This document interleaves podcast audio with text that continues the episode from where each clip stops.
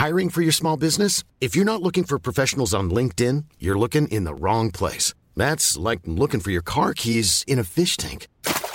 LinkedIn helps you hire professionals you can't find anywhere else, even those who aren't actively searching for a new job but might be open to the perfect role. In a given month, over 70% of LinkedIn users don't even visit other leading job sites. So start looking in the right place. With LinkedIn, you can hire professionals like a professional. Post your free job on linkedin.com slash people today.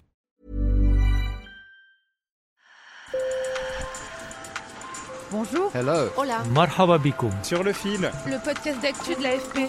des nouvelles choisies pour vous sur notre fil info. Une semaine après le début en France des violences urbaines déclenchées par la mort de Naël, tué lors d'un contrôle policier, la tension semble retomber. Ces violences ont fait des dégâts qui pourraient atteindre le milliard d'euros et plus de 800 blessés parmi les forces de l'ordre. Pourquoi ces émeutes, que l'on estime plus destructrices que celles qui avaient secoué la banlieue parisienne en 2005 pendant trois semaines? Pourquoi viser des bâtiments publics et dans certains cas les maires, reçus mardi par Emmanuel Macron? Quel est le profil des fauteurs de troubles, très souvent mineurs, et surtout comment sortir de cette crise et en éviter d'autres? Décryptage avec le sociologue Fabien Truong et le maire UDI de Bure-sur-Yvette, Jean-François Vigier, qui s'exprime au nom de l'Association des maires de France. Sur le fil. Lundi midi, dans de nombreuses villes de France, les élus et les habitants se sont rassemblés devant les mairies. L'émotion était particulièrement palpable à La les roses Vincent Jeanbrun, le maire LR de cette ville de banlieue parisienne, est encore sous le coup de l'attaque de son domicile à l'aide d'une voiture bélier dans la nuit de samedi à dimanche. Empêchés d'incendier l'hôtel de ville, symbole de la République, ils ont redirigé leur haine en recourant à un acte ignoble. Ils ont voulu assassiner ma femme et nos deux jeunes enfants dans leur sommeil et les brûler vifs en tentant d'incendier notre maison. Cette attaque n'est pas isolée. Des dizaines de mairies ont été dégradées, plus de 200 commissariats ou gendarmeries ont été attaqués, plus de 800 policiers blessés, près de 3500 personnes interpellées, selon un bilan du ministère de l'Intérieur diffusé mardi. Plus de fermeté, c'est ce que réclame l'opposition de droite.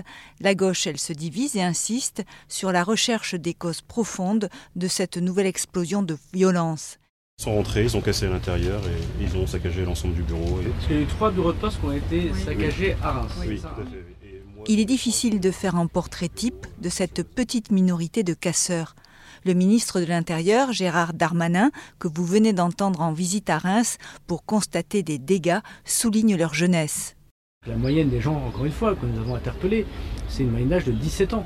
Avec parfois des, enfants, il n'y a pas d'autre mot, de 12-13 ans, euh, qui étaient euh, des pyromanes, ou qui ont attaqué euh, des, des- forces de l'ordre, ou qui ont attaqué des, des élus. Certains émeutiers interpellés ont raconté lors de leur procès s'être laissés entraîner, mais le sociologue Fabien Truong veut y voir la manifestation d'une colère, en particulier contre la police. Il y a quelque chose de très viscéral et de très adolescent au fond, et ça il faut bien bien le prendre en compte. Viscéral parce que les garçons qui sortent euh, en- s'identifient à Naël, parce que en fait la question des rapports entre police et population et garçons et police dans les quartiers, elle est extrêmement problématique et ce depuis euh, plus de 30 ans. Et le racisme n'est pas absent de l'équation selon Fabien Truong. Il y a un problème de racisme en France et qui, euh, dont on a parfois du mal à parler, euh, du fait aussi de notre universalisme. On a l'impression que, voilà, ces conversations sur le racisme euh, fracturaient notre société, mais il y a un débat à avoir dessus et il y a un problème de racisme en France et dans la police en particulier. Selon le rapport du Défenseur des droits en 2017, dans les quartiers défavorisés, un homme perçu comme noir ou arabe a 20 fois plus de probabilité d'être contrôlé par la police que l'ensemble de la population.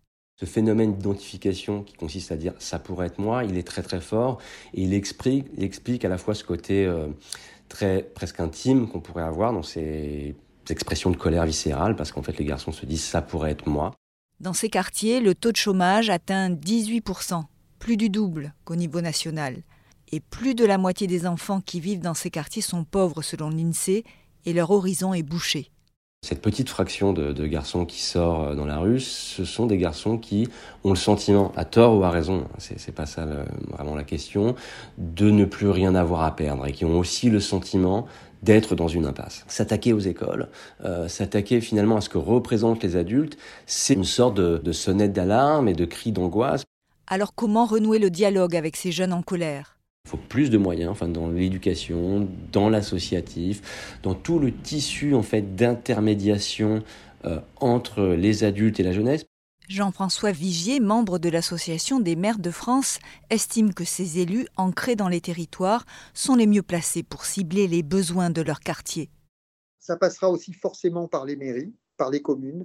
Et là, il faut que l'État aussi, euh, nous, c'est ce qu'on appelle de nos voeux, hein, c'est d'avoir les moyens de mener des politiques décentralisées.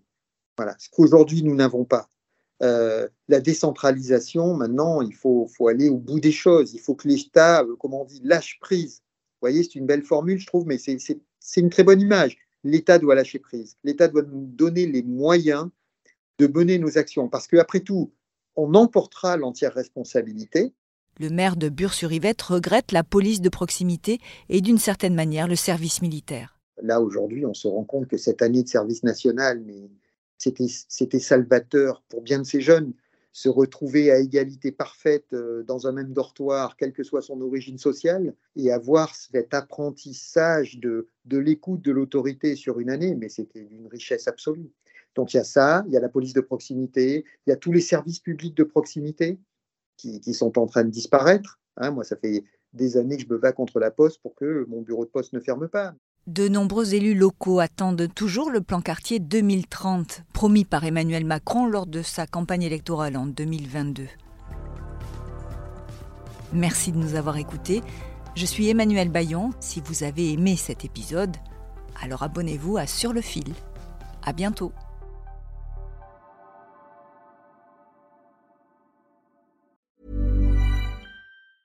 Mom deserves the best, and there's no better place to shop for Mother's Day than Whole Foods Market. They're your destination for unbeatable savings, from premium gifts to show-stopping flowers and irresistible desserts. Start by saving 33% with Prime on all body care and candles. Then get a 15-stem bunch of tulips for just $9.99 each with Prime. Round out Mom's menu with festive rosé, irresistible berry chantilly cake, and more special treats. Come celebrate Mother's Day at Whole Foods Market.